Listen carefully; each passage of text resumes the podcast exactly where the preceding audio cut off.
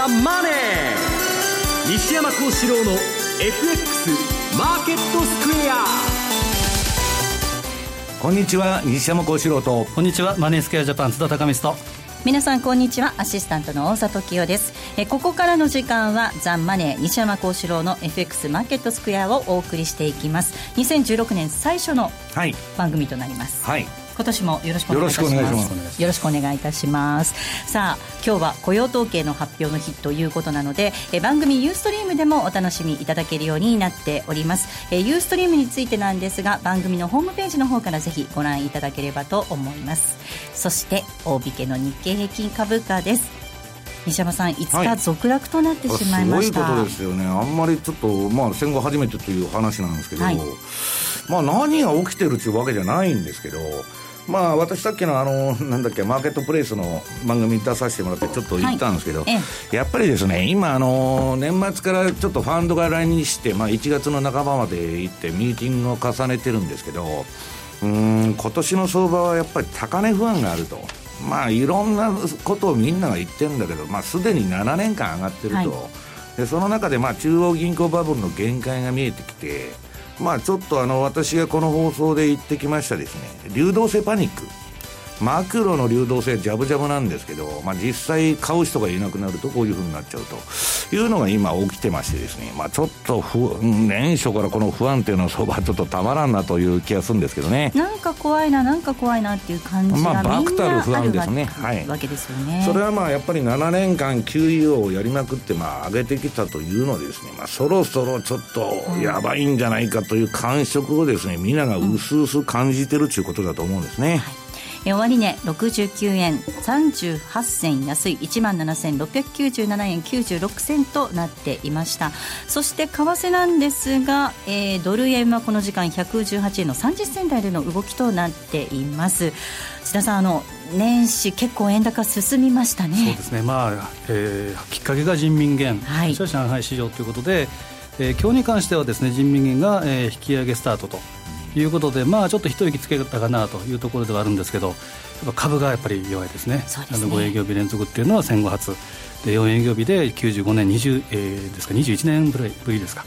でまあ、それに、えー、やっぱり恐怖感が高まっているようなイメージではあるんですけどただビックス指数は25ぐらいですから、うん、そんなに、まだ。そんなに高くはないということなんですね、まあ、その逆に嫌な感じもするんですけどね、はい、まだのりしろがあるということですから。はいえー、マーケットについてはこの後も西山さんと津田さんにたっぷりと解説をしていただきます。そして今日は雇用統計の日ユーストリームの日ということですので特別プレゼントをご用意いたしております。番組特製のクオカード500円分を5名の方にプレゼントです。えプレゼントのご応募にはキーワードが必要になってきます。ユーストリームの画面もしくは、えー、番組のエンディングで西山さんが発表してくれます。ユーストリームの画面に表示されるもしくは番組のエンディングで西山さんが発表してくれるキーワードを添えていただいて番組のホームページからお申し込みください。締め切りなんですが1月21日1月21日です。たくさんのご応募お待ちしています。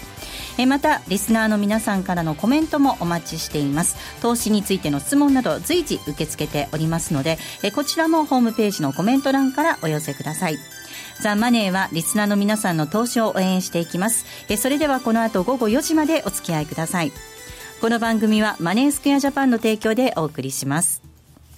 えでは、まずは今日のマーケット振り返っていきましょう。大引けの日経平均株価、先ほどもお伝えしましたが、5日続落となりました。終値69円38銭安い17,697円96銭でした。トピックス10.62ポイントのマイナス、1447.32。売買高概算で25億9124万株。売買代金ですが、3兆2017億円となりました。値上がり銘柄数が300 1477銘柄に対しまして、値下がり銘柄数が1466銘柄、変わらず92銘柄となっています。業種別の騰落率見ていきますと、33の業種のうち、今日はプラスとなったのが3業種のみでした。上げ幅大きかったのがゴム、そして精密機械です。えー、以下30業種下げているんですが、下げ幅大きかったのがガス、海運、建設、小売などとなりました。え東証一部の、え売買高のランキングも確認しておきたいと思います。え売買高、トップがみずほです。2位が神戸港、3位三菱 UFJ、以下東芝ユニチカとなっています。売買代金のランキングです。こちらも確認しておきます。売買高、え売買代金のランキングです。トップトヨタです。2位がファーストリテイリング、3位三菱 UFJ、4位ソフトバンクグループ、5位が富士重工ということで、上位5銘柄揃ってマイナスとなっています。えでは、えマーケットの外況、引け後の情報などについて、マーケットプレスから引き続いて、今野記者です。お願いいたします。はい。えー、日経平均株価、結局ね、先ほどから出てますように、まあ、歴史的と言ってもいいですかね、えー、東証が、あ戦後に再開されて、えー、で、日経平均が算出されたのは1950年以降ということになりますかね。で、えー、初めて、えー、年初から5日続落になりましたということでして、まあ、今日のところは、昨日の欧米株安を受けて、まあ、安く寄りましたと。で、今日、えー、ミニ S q 算出日でして、これが1万4000、1万7420円、かなり下の水準で決まったんですですけどね。で、えー、その後、まあ、切り返す場面もありまして、で、特に中国の人民元が今日はちょっと切り上がったということですとか、はい、あとは上海の株のマーケットなども高く始まったということを受けて、日経平均一時200円超上げる場面もあったんですね、前半の中頃はね。ただ、その後、買い一巡後、なかなか買いが続きませんで、結局5番に入ってからじわじわ値を消す展開となりまして、えー、まあ3連休を控えているということもありますし、今晩のアメリカの雇用統計なども見極めたいといった、はい、まあ材料となってなりまして、えー、結果として、えー、続落になってしまったということですね。えー、やはり引き続き、投資マインド低調ということでしょうか。えー、売買代金3兆2000億規模ですけど、まあ、たださっき言ったように S q 今日ね、分で膨らんでますので、はい、実態の商いとしては3兆円はいってないということだと思いますね。で、えー、あとはまあ日経平均69円安ではあるんですけども、さっきありましたが、値上がりが370、値下がり1460ですから、はい、中身見ると個別株でも圧倒的に値下がり銘柄が多いんですよね。えー、ですから日経平均69円安以上に実態としては、あ弱かったかなという印象ですね。はい、えー、中身見てもね、業種別景気敏感株、まあこのとこ買われてたのをちょっと反動高、買い戻しなんかでね、一部、精密とかゴムとか機械なんかを上げておりますけども、ただ全体的にやはり引き続き景気敏感株中心に下げてって、このところまあ割と底堅かったあ内需系のところも逆にちょっと売り圧力強まったかなという印象ですね。えー、で、結果として下げたという一日でした。あとは、引け後の開示情報ですね。はい、えー、まずはね、えー、流通大手イオン8267。えー、こちらが今2月期の第3四半期決算発表しました。あ3月から9月、11月まで、これが9ヶ月間の第3四半期ですね。えー、累計で、えー、売上高あ19%増、6兆360億、営業利益64%増、808億。ただ、純損益は、えー、赤字、174億の赤字ということで、これ減損ですとかね、えー、あとちょっと特損なんかの形状が響くということのようですね。ただ、2月期通期予想は変えておりません。えー、売上高が8兆円。営業歴1750億、純利益425億、そのまま据え置きですね。あとは、あ JCOM ホールディングス。これがね、結構いい中身なんですね。2462ですね。えー、j コムホールディング、今日も高く引けてますけどね、えー、こちらは人材サービスの会社でありますが、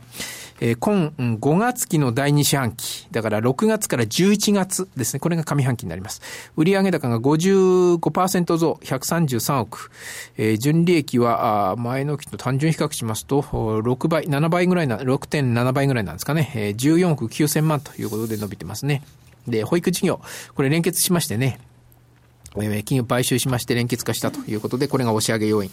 で、えー、予想が上振れで、えー、通期予想も情報修正。5月期通期予想は純利益だけご紹介しますと、16億5000万から19億8000万、えー、20%。5月期通期予想情報修正ですね。あとは期末配当も増額してまして、あとは株主優待制度も導入するということで、かなり株主にとってはね、えー、非常に手厚い還元になってますね。はい、はいもう一個いきますか言っていいですかね。じゃあ、東京製鉄5423の情報修正までお伝えしましょう。はい、今3月期、売上高を20億円増額して1340億。利益は純利益で120億から155億、35億円、約3割の純利益情報修正。今3月期ですね。製品単価の値下がりが想定よりも小幅にとどまっていると。はい、あとは主原料の鉄スクラップの購入価格が一段と値下がりして、うん、結果として利ザヤが大きくなっているという内容ですね。はい。えー、終値確認しておきます。まずは8267のイオンです。今日は26円安の1779.5円でした。そして2462の j コムホールディングス、こちらは通期情報修正、配当増額、そして株主優待新設ということです。18円高の1418円で終えています。5423の東京製鉄、こちらは9円安の694円となっていました。今野さん、ありがとうございました。はい、失礼しました。それではここで一旦 CM です。ラジオ日経ポッドキャスト。過去に放送した番組の一部やポッドキャスト限定の番組を iPod などの MP3 プレイヤーでいつでもどこでもお聞きいただけます。詳しくはラジオ日経ホームページの右上にあるポッドキャストのアイコンからアクセス。こんばんは。薬剤師ライフ。毎日をハッピーに。パーソナリティの久保恵子ですこの番組では薬剤師のライフスタイルキャリアアップをテーマに薬剤師の皆さんを応援していきます。毎週火曜日夜8時10分薬剤師ライフぜひ聞いてください。朝礼の3分スピーチ話すネタがないよ。はいラジコ。晩ご飯のメニューが決まらないわ。はいラジコ。野球やってるのに残業だ。はいラジコ。寂しくて眠れないの。はいラジコあなたのそばにいつだってスマホで聞けるパソコンで聞けるラジコ。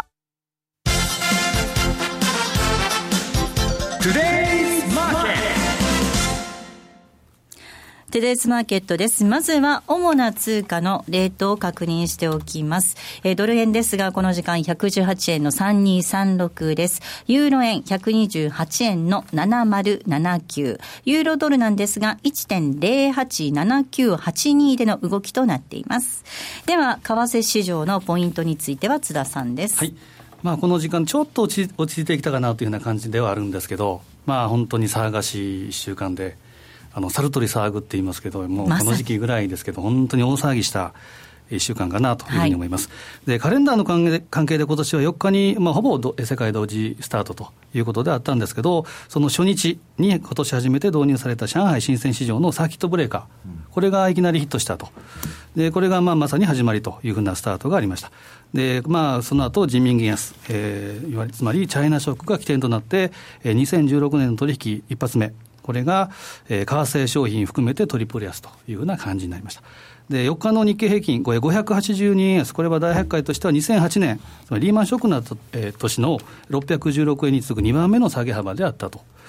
で、まあ昨日まででいうと、4日連続、4営業日連続、今日でもう1500発ということですから、とにかくリスク回避の動きが、えーまあ、特に為替市場ではひど強かったというところでしょうか。でドル円は、えー、昨年の8月24、8.24のフラッシュクラッシュの時の116円14、えー、以来の117円台、はい、で5ドル円は2012年11月以来、これは4年ぶりの81円台。でトルコリラに至っては昨年9月の安値、えー、38円の80レベル、これを下回る38円の69まで回下押しをしました。で、原油相場、WTI もこれ32ドル台ということは2003年12月以来、12年ぶり、まあ、こういった7年ぶりとか12年ぶりとか多いですけど、これが、えーまあ、昨年の放送とかレポートとかセミナーなんかで西山さんがずっとおっしゃってましたけど、やっぱり1月相場には、うん、えー、用心だと、要警戒だとおっしゃった通りの展開になったという感じですね。で、これが、まあ、中国不安と、あとは中東、えー、中東リスク、サウジと、えー、イランの問題、それ北朝鮮の水爆の問題、まさに一気に、しかも同タイミングできたような、え感じになります。で昨日株が下げたのはロイターに、えーまあ、人民銀行の政策顧問が人民元がこれから10から15%の大幅切り下げ、これ容認すべきというふうな記事が掲載されたということであったんですけど、まあ今日は、えー、サーキットブレーカーが、え、上海新鮮市場では1回解除されたということ、あとは人民元が、えー、切り上げでスタートということで、まあ、落ち着いたスタートになったという感じでしょうか。で、今晩の雇用統計が霞んでしまうほどの、まあ、1週間の動きではあったんですけど、えー、今晩、その好結果に伴う市場の沈静化、えー、もしくはきっかけ、よくあの、恵比寿天井とか言いますけど、えー、東海恵比寿。東海恵比寿ですね。まあ、恵比寿底という言い方もありますけど、まあ、起点で変わってくれればなと。正月天井じゃないですか、本当に。本当に正月天井、どこまでども行くのかっていう感じではあるんですけど、まあ、今晩、その、えー、ウェブセミナー、当社のウェブセミナーで、えー、雇用統計に関しては語っていただくということになりますね。えー、では西山さんにお話伺っていきたいと思います、はい、今津田さんからのお話にもありましたけれども、まあ、中国いきなりサーキットブレーカー発動それをそして撤廃なんていうことにもなってますけれども、はい、なんかてんやわんやって感じですねまあ、あのー、何が起こってるっちゅうわけじゃないんですよね、はい、目新しい材料としては、中東と北朝鮮の地政学リスクですね。だけど、それが今こんなにその相場下げる材料があるのかって言ったらないわけです。で、私は今ちょうどあの、運用者が海外から何人も来日して、まあいろんな人と会ってるんですけど、はい、まあ今年はまあ難しいと。で、まあ良くてトントン悪いとどうすんというパターンじゃないかということで、まあいろいろまあ意見が出てるんですけど、うん、今の現象はですね、これまあ私あの、去年からずっと言ってた、1月の相場に気をつけろと。1月はまあドル円が転換しやすい月だと。はい、で、その、えー、2年連続ここに来て起こっていると、円高で。はい、で、今年も3年連続ほぼ多分円高で間違いないだろうと、1月相場はね。で、まあ途中切り返すかもわかりませんけど、まあそういうパターンになっちゃったと。うんで、これはですね、この今の株安とか円高だとかいうのは、ファンドが仕掛けてるわけでもなんでもないんです。きまあ、ベローカーとかに聞いててもですね、ファンドがどっか、あの、仕掛けてんのかと。はい、全然仕掛けてないと。ファンドは様子見だと。で何が出てきてるかというと、これ私レポートにも書いたし、あの、この放送でも言ってきたんですけど、12月に、まあ、あのー、解約売りが相当出たんですね。あのファンドの解約だとか。で、それは12月には処分されずに、1月に回ってくると。はい。いうことをまあ言ってたわけですけど、その処分売りがですね、粛々と出てると。はい。で、そういう背景の中で、まあ中国ばっかりがその注目されてるんですけど、はい、こんなものはただのきっかけに過ぎなくて、うん、大きな背景はですね、まあこういう世界の不景気の中でアメリカが利上げしちゃったと。うんで、その中でアメリカ景気大丈夫なのかという話になってきてるんですね。だからまあ中国はそれのきっかけになったんですけど、これまた立ちの悪いことにですね、まあサーキットブレーカーをやったと。で、またもう今日は撤廃すると。もうコロコロ変わる、言ってることが。で、結局、ここのマーケットっていうのは非常に脆弱で、はい、私がいつでも言ってるあのマクロの流動性、QE で世界中ジャブジャブみたいなイメージがあるんですけど、ミクロは非流動性なんだと、うん、実際に市場でドル円売りに行く、あるいは原油売りに行くと、買いがないと。いうような市場に今なっちゃってるんですね。みんなが中国がおかしくなったと。で、やばいと。で、買いが引っ込んじゃうと。いざ売りに行くと、流動性不足になってるっていうのは今の相場で、そういう流動性パニックが起きてると。うん、で、中国に関して言えばですね、はい、まあこれファンド税の意見なんですけど、素人がやっとると。まあ外交とかそんなんいいんですけど、株に関しては素人がやってると。役人がですね。で、もう一つは、その個人投資家しかいないマーケットなんで、はい、そのパニックに今なっちゃってるということなんですね。機関投資家とか市場に厚みがないんで、はい、もう PR も何も関係ない、上がるから買ってる、下がるから売ってるっていうだけの話ですから。まあそういうことになっちゃってるということですね。はい。あの、そして今お話にもありましたけれども、商品価格も下落してますよね、うん、これはまあ世界の不景気を象徴する材料ではあるんですけど、はい、これこそファンドの仕掛けでずっと売られてるんですね。こっちはね。はい。はい、でも、傘にかかっては、まあ私の知り合いのその商品のトレーダーなんかももう去年から原油売りに回ってガンガン叩いてると。はいで、これ、まあ、あの、中東でなんか勃発したりするとすぐ戻したりするような感じで怖いんですけど、あの彼らは戻ってないですけどね、短期のあれでストップを置いてやりますんで、はい、20ドルであろうが、10ドルであろうが、売ってくるんです。うん、もう1ドル上がったらストップロスみたいなことをやってますんで、うん、だからいつでも、あのー、強気で売れるわけですね。で、今、我々が電油売るの怖いなと、もう150ドルから30ドルまで下がってると思うんですけど、それはストップを置いたらですね、損失は限定されるわけですから、あんまり関係ないと、そういう投機筋がガンガンやってるということなんですね。で、一番問題は、商品が下がってきて、今何が言われてるかって言ったら、まあ、商品安っていうのは世界経済の体力を、はい、まあ、特に新興国の奪っちゃうんですね。これ、あの、今、チャート持ってきましたんで。コモディティと株式の推っていうのを見ていきましょうか。これ、あの、例のマーク・ファーバーのレポートから借りてきたんですけど、はいあのこれ、コモディティ指数、1913年からですね、もう大昔ですよ。えー、1932年の、えー、チャートなんです。で、1929年に世界大恐慌が起こったと。うん、で、それまでコモディティ価格と株の動きっていうのは何の相関性もなかった。はい、これまでそうですよね。別に原油安くても株上がってたり、うんぬんしてたわけですから。ところが今起きている相場っていうのは何なのかというと、商品安、株安になってると。これ嫌だということなんですね。で、この現象がですね、今、あの、原油が下がったり、CRB が下がったり、バルチック指数が下がったりですね。はい、まあ、ちょっとこれ、世界の不景気を暗示してるんじゃないのと。そうすると株もドカンとくるんじゃないかというですね、この1900、まあ、37年の再来説っていうのが、にわかに、まあ、この後のコーナーでやるんですけど、はい、で、まあ、えー、私、今週1937年の亡霊と混乱の2016年相場っていうレポート書いて、津田さんが驚ろしいと。私が言ってるんじゃないんですよ。あの、1937年の亡霊っていうのは、ブルンバーグがそういうふうに報道してるんですね。うんはい、だから、ちょっとですね、この1937年の再来、このあの、世界最高のファンドマネージャー、レイダリオが言ったですね、この今は1937年と同じと去年言ってましたけど、まあ予定通り利上げもされて、この後どうするんだろうという爆たる不安がですね、うん、襲いかかってると。それはなぜかっつったら、もう QE で金ばらまいてすでに7年も上がってんですから、はい、私がいつでも言ってますように、株っていうのは7年から10年の間にどっかで大暴落するという商品ですから、だから私の今年の運用のポイントっていうのは、その大暴落を回避したいと。はいで、逆に売られすぎたとこは買いたいということなんですね。で、上をガンガンガンガン取っていくような相場じゃないと思ってますんで、えー、あんまり高いところは買いたくないなということなんですけど。はい。あの、津田さん、あの、中国、まあ、中国も本当に不安でいろいろこう、年明け大きく動いたんですけれども、やっぱり心配なのはコモディティの価格下落っていうところなんですかね。そうですね。まあ一説にはそのサウジとイランのですね、今ドンパチといいます騒ぎもですね、まあこれもロシアが後ろで手を握って、あの裏をですね、あの原油を上げようかとか、そんな話も出てるぐらいではあるんですけど、ただすべてに共通するのが、やはり今に始まった話ではないということばかり、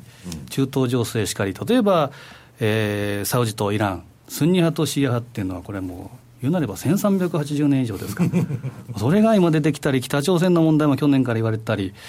まあ、当然、中国の問題も去年から引きずっているということがあるんですけど、まあ、えー、現状はですね、まあ、本当に粛々とということで、えー、利上げのそのタイミング、3月のやっぱり、えー、半ば、15、16を睨んで、えー、いかにリスクを取るか、リスクを守るかということでしょうね。結局、だからアメリカが利上げしたために、はい、今まで相場の定流にずっとそういう不安があったんですけど、えー、それが一気に、まあ、具体的な形じゃなくて、漠たる不安として、現れてきた。現れてきたという段階なんですね、うん、はい、でそのアメリカですよね、はい、景気が本当にいいのか、悪いのか。うん。いや、景気は、その、まあ、指標、経済指標を見ていくしかないんですけど、はい、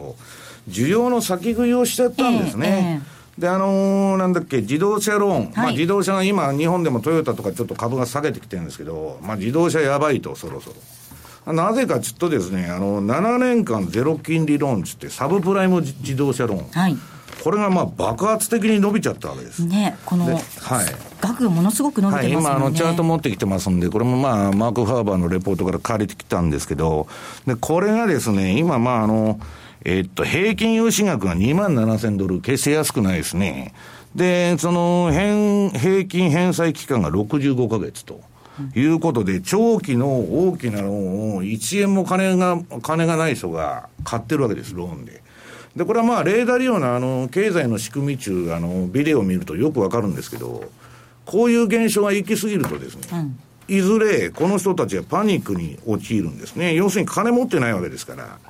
まあだから、そういうものに耐えられなくなるんじゃないかと。だだからまあ車はそんな売れないだろうと。いう話に今なってるわけですね。はい、で、住宅のはもうあの、賃貸ばっかりですから、今。ええ、もうあの、皆さんアメリカ人金ないし、もう、今ね、あの、アメリカに不動産買うんだったら日本に買った方がいいってみんなファンドの連中が言ってるんですね。とにかく高い。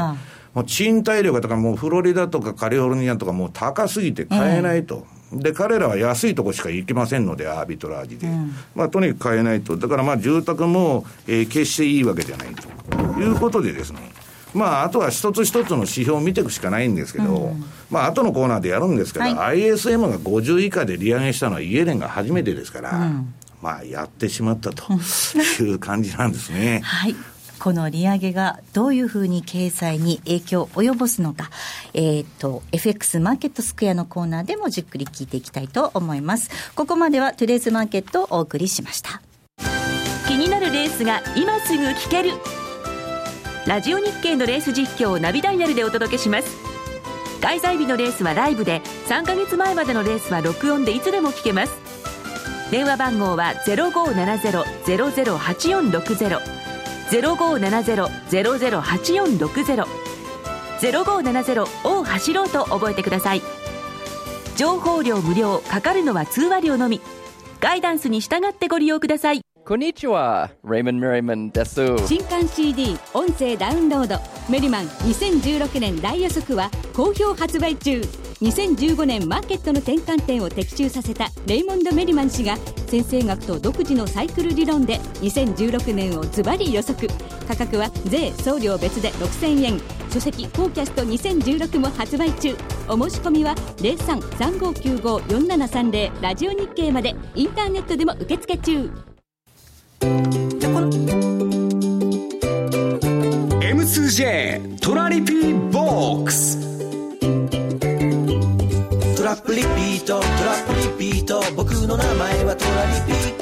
トラップリピートトラップリピート。それを略してトラリピ M2J トラリピボックスのコーナーです。FX 投資をもっと楽しくトラリピで成果を上げることを目指していきましょう。え今週もたくさん質問をいただいております。ここでいくつかご紹介していきます。まずはこんな質問です。え年始から荒れた相場に捕まり資産の15%をやられたため、一旦すべて手仕舞い様子を見ています。この際なので改めてリスク管理の意識を深めたく、西山さんおすすめのタートルズの本を読もうと思い書店を探しましたが、類似の本が3冊ほどありました。再度、おすすめ本のタイトル教えてくださいというふうにいただいています。まあ、タートルズの本、いろんなものが出てるんですけど、まあ、どれ読んでも、まあ、元その、リチャード・デニスの教え子が、まあ、それぞれ書いてるんで、あれなんですけど、私が勧めるのは、あの、カーティー・フェイスというのが書いてですね、えー、これ、徳間書店から出てるやつかな。えー、っと、確かそうだと思ったんですけど、えっ、とね伝、伝説のトレーダー、トレーダー集団、タートル流投資の魔術というのは非常にいい本ですね。はい、でタートルズに学ぶべきは、えっ、と、勝つ戦法じゃなくて、守りの戦法なんですね。資産管理のやり方が非常に明確に書いてあると。縦玉の方法。えー、ストップロスの置き方、この辺非常に参考になると思います。はい、徳間書店から出ています。伝説のトレーダー集団、タートル流投資の魔術です。ぜひ参考になさってください。えー、続いての質問いきます。えー、いつもお世話になっています。はっきり言ってバキバキにやられました。元本の26%失ってしまいました。えー、最大の原因はドル円とトルコリラ円の損切りができなかったことと、日経先物ミニを難品してしまったからです。自分の学習能力のなさに何とも惨めな気持ちです。西山さんの教えでは、しばらく休みなさいということになると思うのですが、それでも少しは取り返したいと思います。日経225はもう少しで移動平均マイナス10%に達しますが、ここは買いなのでしょうか？RSI でも明らかに30以下ですし、売られすぎ局面ではあります。しかし、標準偏差も DMI も上がりっぱなしです。どう判断するべきなのでしょうか哀れと思って教えてくださいといただいております。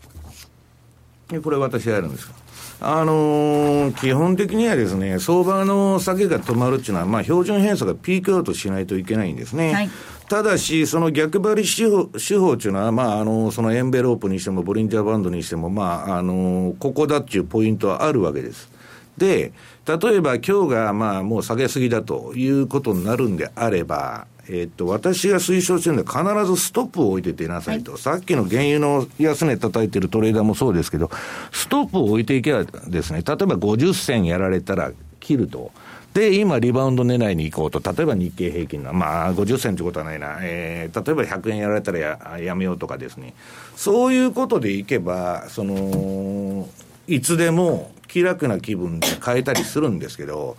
日本の投資家っていうのはストップロスを置かないと、評価損は評価損でないという考え方の方が多いんで、これはまあ非常にまずいんですね。だから私はもう、あの、今年はですね、ボラテリティがまあ非常に高くなる可能性があると。いうことをまあ去年から言ってるわけですけど、まあそういう意味では資産管理が一番、そこが土台になって運用っていうのはあるわけですから、まああの、ストップを置いて、とにかく出ると。うん、だから下げすぎだと思ったら、はいそれでも買えないわけです。自分もうすでに評価損持ってて、心は弱ってるし、で、また下げたらどうしようと。なるんですけど、ストップさえ置けばですね、そういう問題がまあ解消されるということなんですね。はい、え続いていきましょう。アメリカ、え米ドルですね。ドル円ですね。ごめんなさい。ドル円は弱気トレンドになっていると思います。8月末の安値116円13あたりがとりあえずの下値の目処と思いますが、下抜けした場合、どこまで下げるんでしょうかということなんですが。そうですね。ちょっとあの画面をですね、映していただければいいかなと思うんですけど、今、週足のドル,、えー、ドル円の、これは、えー、もの茶色の線の52週の移動平均線っていうのを見ていただくとですね、これはまあ言うなれば、過去遡っても52週移動平均線でサポートされてたというのがあるんですが、これが今121円の丸3ですから、ほぼ121円。ここを割り込んでるってことは、やはりトレンドが変わってるというふうに考えるべきだと思うんですね。で下値目処っていうことはどこまでかってなかなか難しいんですけど、やはり8.24の116円台、えー、このあたりは試してくるかなというふうには思うんですけど、えー、足元で例えばさあ、先ほどもありましたけど、さあやり、えー、やり返してやろうとか、一回とスカットにあったから最高ということがあってもですね、まあ、言うなれば今日の雇用統計の数字を見て、あとは月曜日、例えば人民元の、えー、レートを見て、それからでも遅くないかなというふうに思うので、まあ、焦らないことが一番大事かなと思いますね。はいさあ、そしてセミナーのご案内です。えっ、ー、と、東京では2月11日ですね。これ、津田さん、どういうセミナーなんでしょうか？はい。えー、っと、待ってくださいよ。はい。えっ、ー、と、ではですね、はい、場所がですね、浅草橋にあります、ヒューリックホールです、はい、これが、えー、M2J の日経225証拠金取引リリース記念セミナーということで、はい、えー、初めてですね、はい、これは社外でさせていただきます。はい、で、第1部、これが初めての日経225証拠金取引、M2J 流日経平均投資術ということで、初めてこの日経225証拠金取引でトラリピを使ってですね、取引ができると、そのコスといいますか、うん、えー、内容を中心にお話をさせていただくのが第1部。はい、で第2部、これ2016年の株式、えー、為替市場見通しとクリック365の売買テクニックということで、これは、えー、福永さんに、えー、講演いただくと。はいで、第3部は、えー、徹底討論。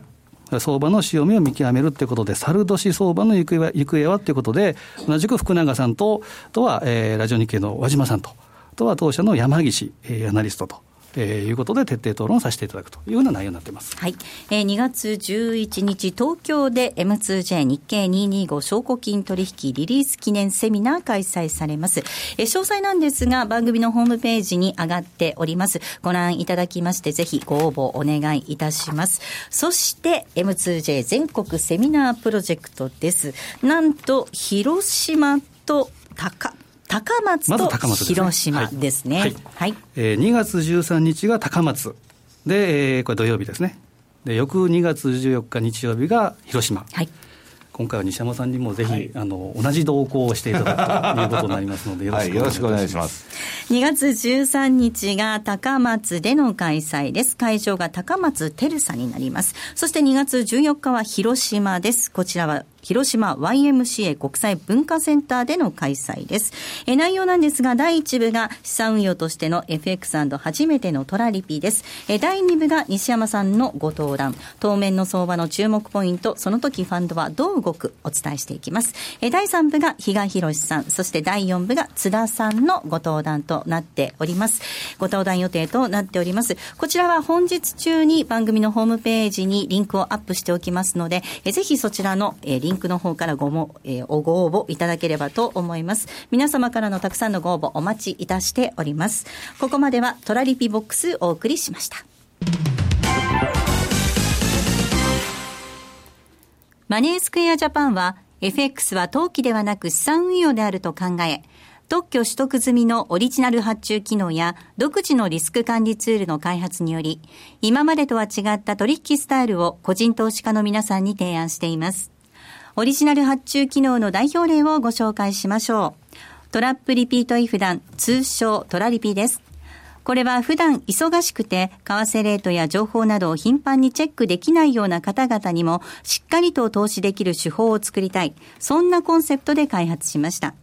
具体的には、もしもこのレートで買えたらいくらで売るといった注文、つまりイフダンをたった1回設定するだけで、複数発注できる、つまりトラップができ、さらに成立後、自動的に注文を繰り返すリピート機能まで備えたマネースクエアジャパン独自の発注機能です。一度設定すれば手間なく24時間収益チャンスが狙えます。またトレード画面に貼り付いて相場の動きにやきもきすることもないので、感情に左右されない取引が可能です。リアルの取引に入る前にトラリピを試してみたい。そんな方には実際のトレード画面、実際のカーセレートで取引できる FX のバーチャル取引、トラリピ FX バーチャルをご用意しています。ご登録、ご利用は無料です。詳しくはマネースクエアジャパンのホームページをご覧ください。マネースクエアジャパンが提供する外国為替証拠金取引は、外国為替相場の変動や各国市場金利の変動により損失を被ることがあるほか、その損失は投資金額を上回る恐れがあります。また、トラップリピートイフダンは取引の利益を保証するものではありません。取引説明書をはじめ、契約締結前交付書面などの内容を十分にお読みいただき、ご理解の上お取引ください。なお取引に際しては所定の手数料がかかります。金融商品取引業者関東財務局長金賞第2797号株式会社マネースクエアジャパン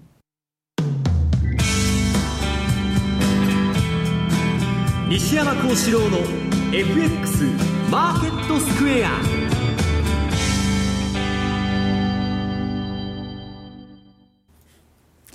さあ、このコーナーではマーケットの見方について西山さんにいろいろな角度で教えていただくコーナーです。え今日のテーマなんですが、FRB の利上げは時期尚早だったという結論になるのかということでお話聞いていきたいと思います。はいまあ、時期尚早というよりですね、はい、まあ、あのこの番組でもずっと申してきたですね、ローレン・サマーズはじめ、レーダー・リオ、えー、もうジェフリー・ガンドラックなんていうのはアメリカが利上げしたら株は下がると、まあ、はっきり言っとったわけですけど、またその通りになってると。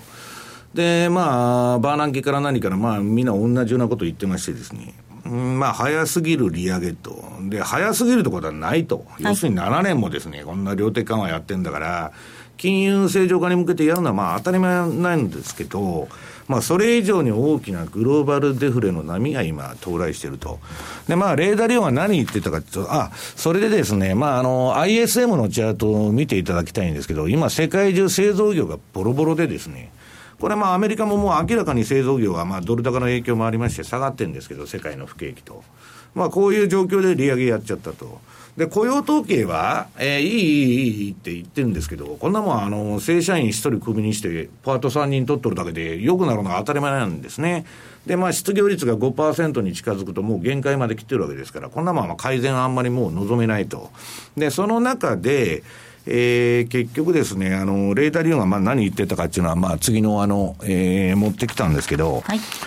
まあ、去年の、まあ、あの、3月の時点で、私、あの、4月2日に、まあ、今は1937年と同じというレーダーリオの継承というレポートを書いたんですけど、まあ、37年と同じなんだと。はい、まあ、29年に大恐慌が起きて、その後経済対策打ちまくってですね、えー、っと、去年より1937年の方がよっぽど景気が良かった。はい、アメリカ盤石だって言われてた。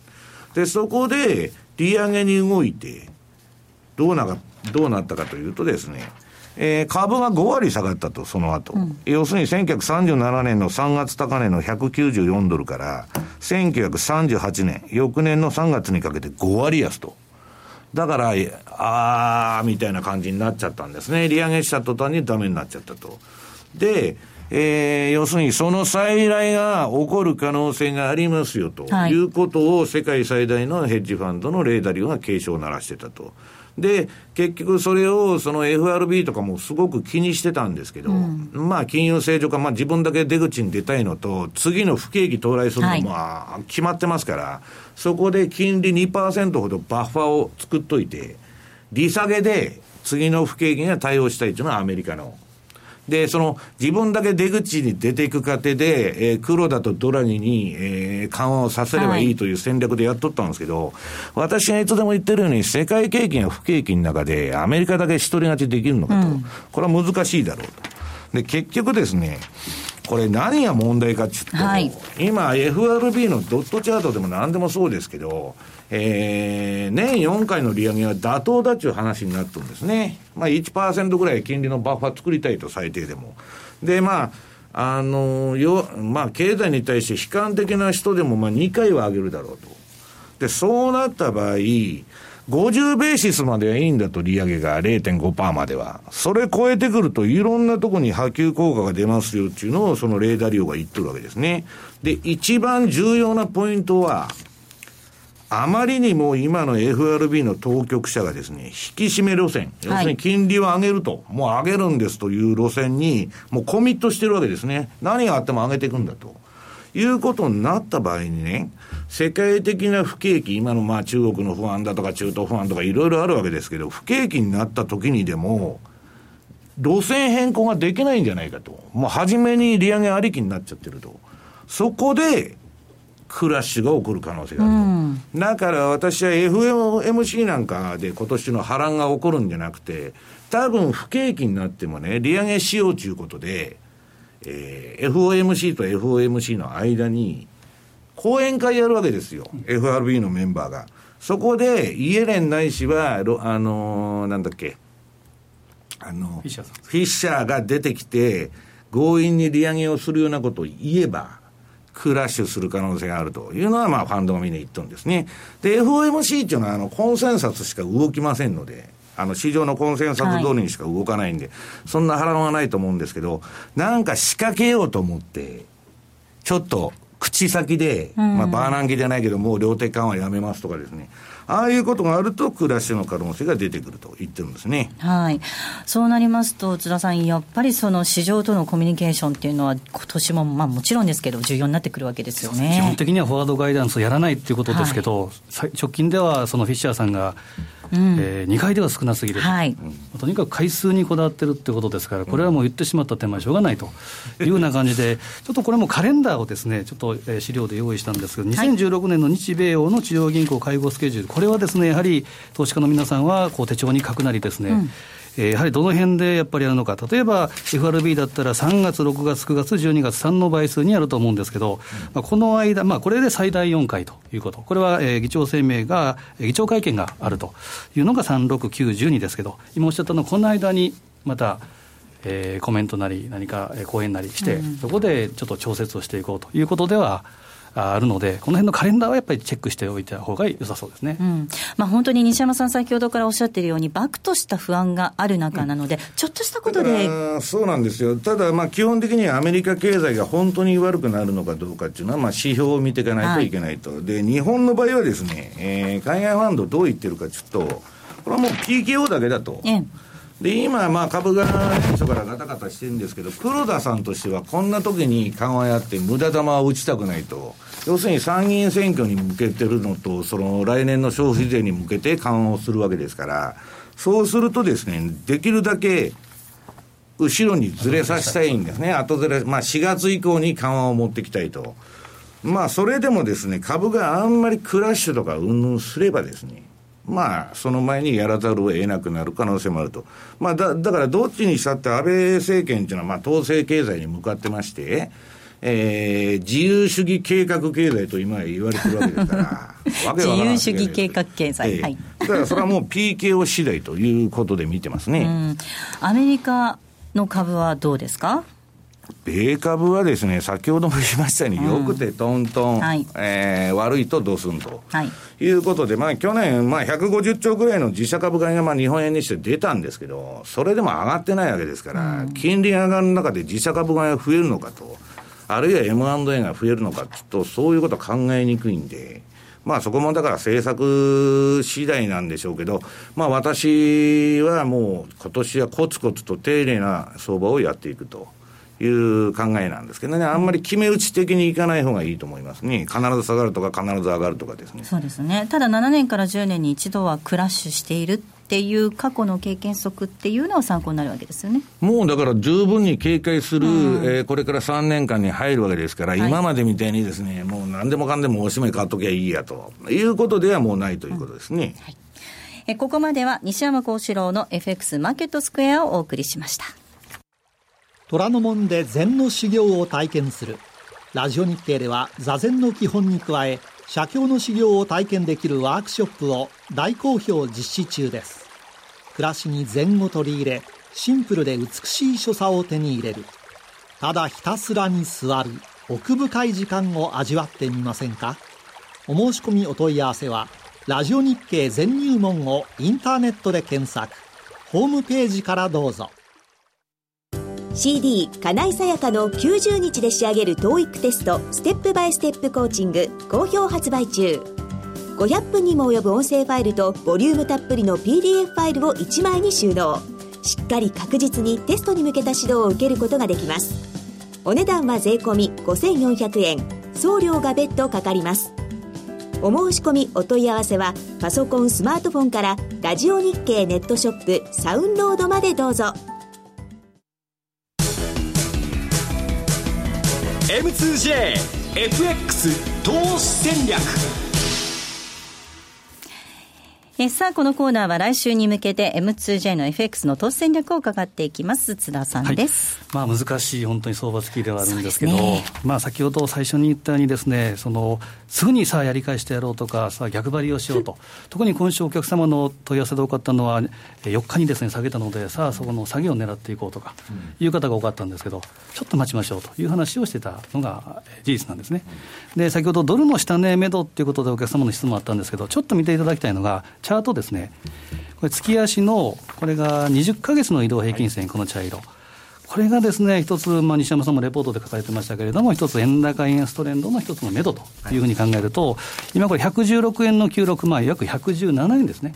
ここでサポートされるのか、もしくは抜けた場合には大きなやはり、えー、もう少し下押しというふうな感じの、えー、目処の見方でもいいと思うんですね。ただこれね、私はどういうふうに使ってるかっていうと、あの月足の終値で、ニューヨーク市場の。まあ、この線を終値で割っちゃうとトレンド転換する可能性があると。で、その場合ね、今117円近辺に、まあ、116円90いくらにあるんですけど、はい、最大のリスクとしては110円ぐらい落ちる可能性あると。ただ、今のコアレンジとしては、じゃあ今すぐそこ行くかというとですね、私は以前115、121の、まあ、レンジ、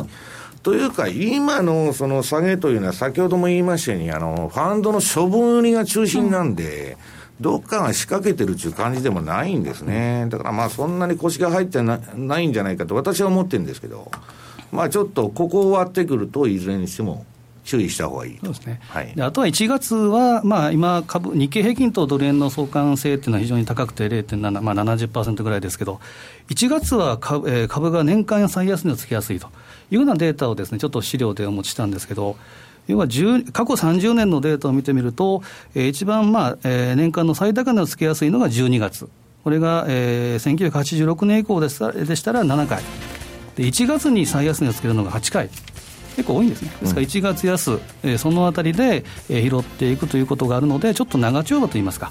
まあ、節分ぐらいまでは、その安値を見ながらですね、じっくりと進めていくというのがいいんじゃないでしょうかね。はい、ここまでは M2JFX 投資戦略をお送りしました。さあ、そろそろお別れなんですが、この後午後4時から新番組、ゴーゴージャングルマーケットが始まります。この後すぐですので、ぜひ聞いてください。そしてキーワード、お願いします。えー、今回は騒ぐでございます。はい、騒ぐ。回のキーワードは騒ぐです、えー、ぜひこちらを添えていただいてご応募ください。ではお別れのお時間です。ここまでの相手は西山幸四郎とマネースクエアジャパン津田隆光と大里清でした。さようなら。